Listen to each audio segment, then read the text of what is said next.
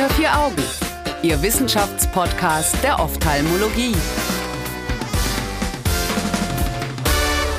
Herzlich willkommen zurück bei Unter vier Augen, dem Ophthalmo-Podcast. Schön, dass Sie wieder zuhören. Mein Name ist Annika Licht, ich bin Assistenzärztin in der Augenheilkunde und spreche heute wieder mit Herr Professor Mischai über neue Erkenntnisse zur Behandlung des diabetischen Makulaödems. Dieses Mal, wenn diabetisches Makulaödem und proliferative diabetische Retinopathie zusammenfallen. Die Studie, die wir heute dazu betrachten, stammt von Schatziralli und Mitarbeitern und stellt in diesem Kontext die intravitreale Ranibizumab-Injektion gegen diese in Kombination mit einer panretinalen Photokoagulation. Herr Professor Mirschai, zwei wichtige Fragen vorweg. Wir hatten in der ersten Folge bereits das navigierte Makulalasern, jetzt sprechen wir aber über panretinale Laserkoagulation. Können Sie uns vielleicht noch mal kurz zusammenfassen, wann man was noch mal macht? Ja, die Laserkoagulation zur Therapie des Makulaödems ist bzw. war indiziert, wenn man ein klinisch signifikantes Makulaödem hatte, also ein Makula, mhm. ein Ödem der Retina, was in die äh, in das Zentrum hinein, hineinläuft. Dafür gibt es bestimmte Indikationen oder bestimmte ja, ja bestimmte Vorgaben, wann man äh, das machen muss. Allerdings will ich die Zuhörer nicht damit ähm, langweilen sozusagen, weil die moderne Therapie des diabetischen Makulaödems besteht ja eigentlich in Anti-VEGF-Gabe und ja. die Lasertherapie des Makulaödems ist eher in den Hintergrund geraten. Aha, okay. Anders sieht es aus bei ähm, der panretinalen Laserkoagulation, also periphere großflächige Koagulation der Netzhaut. Mhm. Die ist immer indiziert, wenn wir eine proliferative diabetische Retinopathie haben, also Nachweis von Neovaskularisationen, sei es jetzt an der äh, Papilla nervi optici in der Netzhautperipherie oder im Bereich der Iris. Ja. Das sind die klassischen äh, Indikationen für eine panretinale Laserkoagulation. Wobei man vielleicht ergänzend dazu sagen sollte, wenn man in der Angiografie in der Peripherie großflächige avaskuläre Areale ähm, entdeckt, mhm. dann wäre das auch eine Indikation für eine panretinale Laserkoagulation beziehungsweise für eine Flächenkoagulation in den Bereichen, die ähm, ähm nicht äh, perfundiert sind. Wie lange macht man das mit den panretinalen Lasern schon? Oh, das geht lange zurück. Ähm, die panretinale Laserkoagulation bzw. der Nutzen der panretinalen Laserkoagulation ja. wurde in der sogenannten Diabetic Retinopathy Study in den 80er Jahren gezeigt. Mhm. Darin konnten wir lernen, dass eben die Patienten, die eine panretinale Laserkoagulation bekommen haben, ähm, ein Risikoreduktion bezüglich einer Sehverschlechterung aufgrund von äh, Glaskörperblutung oder einer traktiven Netzhautablösung hatten, und zwar eine Risikoreduktion um 50 Prozent. Also auch das ist nochmal ganz wichtig zu wissen. Ja. Wenn wir panretinal lasern bei proliferativer diabetischer Retinopathie, ist es keine Garantie, dass da keine Glaskörperblutung Aha, oder eine Progression okay. der Erkrankung stattfindet. Wir können nur das relative Risiko reduzieren.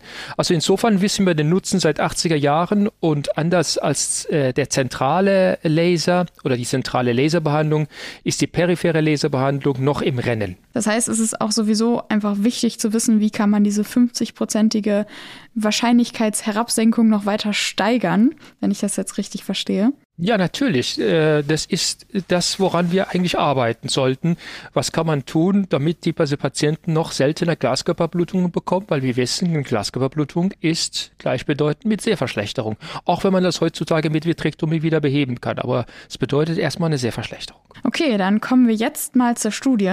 Was genau haben die denn da gemacht und was wurde in dem Rahmen überhaupt gemessen und erhoben? Ja, das ist eine spannende Studie aus Griechenland. Die Gruppe um Frau Schatzirali ähm, hat untersucht ein Kollektiv von Patienten mit proliferativer diabetischer Retinopathie und gleichzeitigem Vorliegen von diabetischen Makuloidem. Man hat insgesamt 47 äh, Patienten in die Studie eingeschlossen und randomisiert in zwei Gruppen.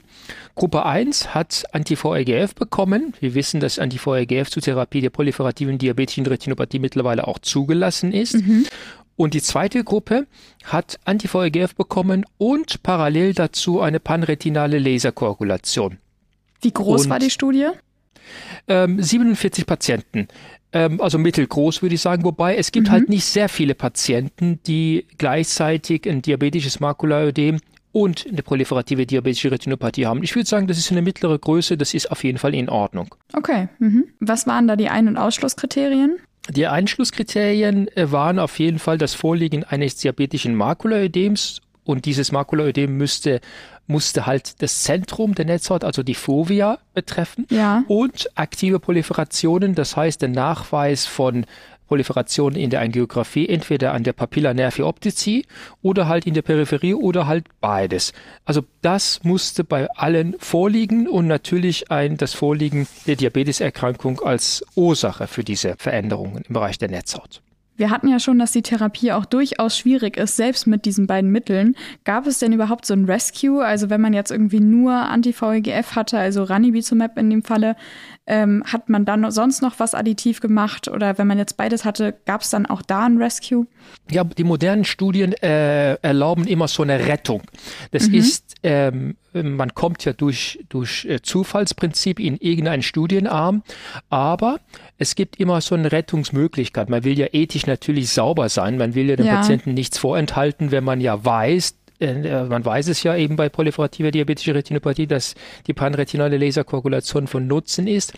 Und deswegen ist das ethisch richtig, dass man eine Rettungstherapie erlaubt. Und so war das nämlich auch. Also wenn man es eben mit Anti-VEGF nicht geschafft hat, äh, die äh, proliferative Retinopathie in den Griff zu bekommen oder die Proliferationen zu inaktivieren, dann war als eine Rettungstherapie eine panretinale Laserkoagulation erlaubt und ich denke, in vier oder fünf Fällen hat man auch davon Gebrauch gemacht. Ja, es ist richtig.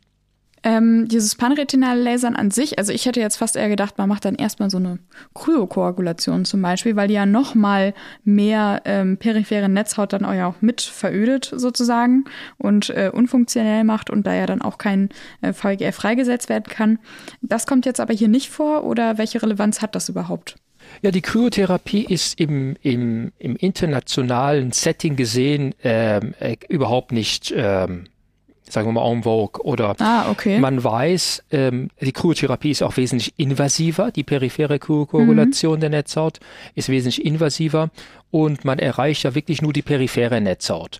Ähm, und deswegen hat man das dann mit der Standardtherapie verglichen, nämlich der panretinalen Laserkoagulation. Also eine Kryokoagulation kommt heutzutage, äh, wenn in Betracht, wenn man sozusagen Anti-VEGF und Laser angewandt hat und immer noch aktive Proliferationen sieht und sozusagen als äh, Third Line, also als dritte Möglichkeit, die Proliferation in den Griff zu bekommen. Aber es ist ein eher invasiver Eingriff. Äh, die Augen sehen auch entsprechend äh, am ersten Tag etwas gereizt aus. Kennt ja jeder aus der ja, Klinik. Also im rot. internationalen Setting ist Kryo eher out oder weniger beliebt in, in Deutschland oder im deutschsprachigen Raum, doch in Einzelfällen mit Sicherheit indiziert. Aber es ist nicht Standard of the Care. Und das macht man zum Teil auch noch vor der Vitrektomie. Ja, ich persönlich nicht. Also ich denke, wenn man vitrektomiert, dann äh, kann man sowieso äh, ja sozusagen während der Operation äh, mhm. panretinal lasern bis in die äußerste Peripherie lasern, bis zu ora serrata lasern. Ja. Also ich halte eine Kryokoagulation vor einer Vitrektomie äh, selten indiziert. Aber es gibt auch noch andere Schulen, andere Meinungen. Also da, ich will es zumindest nicht verteufeln. Okay, gut, dann können wir jetzt eigentlich schon direkt auf die Ergebnisse zu sprechen kommen. Was kam denn raus und was halten Sie davon? Ja, die Ergebnisse dieser Studie sind ziemlich eindeutig und ich finde sie gut. Also was rausgekommen ist, dass die Kombinationsgruppe deutlich bessere Ergebnisse hatte. Mhm. Äh, zum einen äh, war der Visus etwa gleich gut auf beiden Seiten, etwa zwischen 12 und 17 Buchstaben Gewinn nach zwei Jahren. Das ist eine Studie, die über zwei Jahre aufgelegt wurde. Das, das ist, ist ja schon eine, ein großer Unterschied. Äh, ja, es ist auf jeden Fall gut. Zwei Jahre ist eine lange Nachbeobachtungszeit. Also Visus, von was Visus betrifft, sind die beiden Gruppen etwa gleich gut. Allerdings war in der Gruppe von Anti-VEGF alleine war die Inaktivierung der Neovaskularisation nicht so erfolgreich. Also mhm. Also man hat in der Kombinationsgruppe nur einen einzigen Fall gehabt, wo am Ende der, äh, der Studienperiode äh, die Neovaskularisation aktiv waren und in der äh, Anti-VEGF alleine Gruppe waren es äh, 15 bzw. 17 Prozent. Ach krass, okay, das ist ja, ja. schon mal eine ganze Ecke mehr. Und spannend ist, das muss man noch dazu sagen, etwa ähm, äh, vier oder fünf Patienten äh, haben in der Zwischenzeit auch in der Ranibizumab-Gruppe eine Rescue-Therapie bekommen.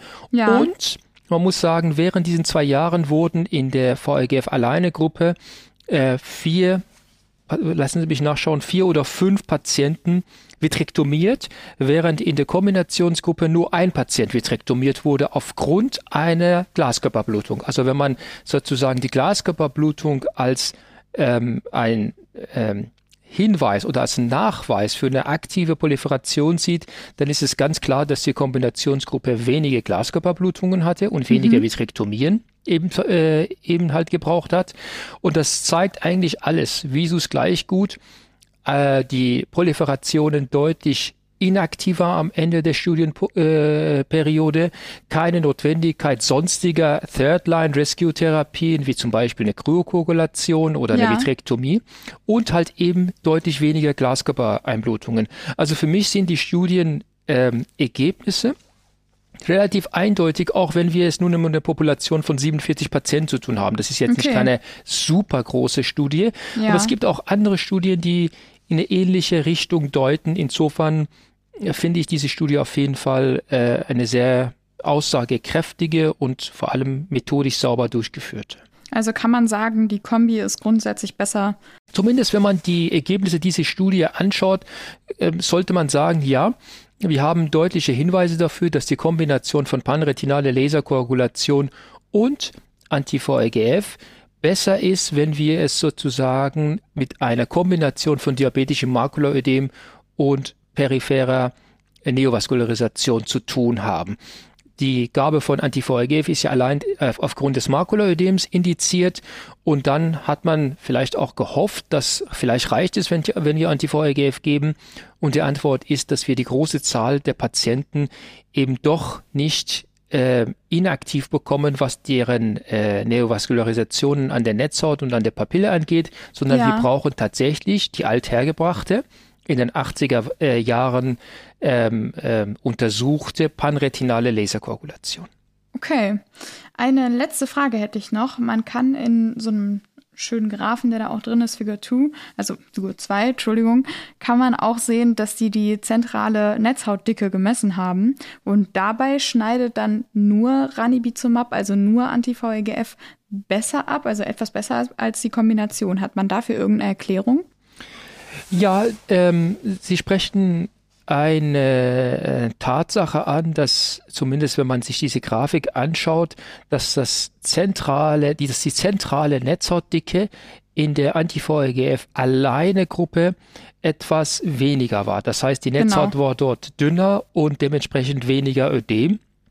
Ich denke, ähm, also ich habe eine Hypothese, woran das liegen könnte. Ich, ich bin gespannt. Ja, die Autoren haben es zwar nicht groß angesprochen, aber ich denke, dass die panretinale Laserkoagulation an sich eher ödemfördernd ist. Mhm. Also wir wissen es auch von, von früher, als, als es Anti-VEGF nicht gab und man hatte eine äh, proliferative diabetische Retinopathie und gleichzeitig ein zentrales Makuloödem. Man hat immer das Makuloödem zu, zuerst gelasert und dann ähm, panretinal gelasert, weil man wusste, dass es viele Fälle gab, bei denen das Ödem unter der panretinalen Laserkoagulation zugenommen hat.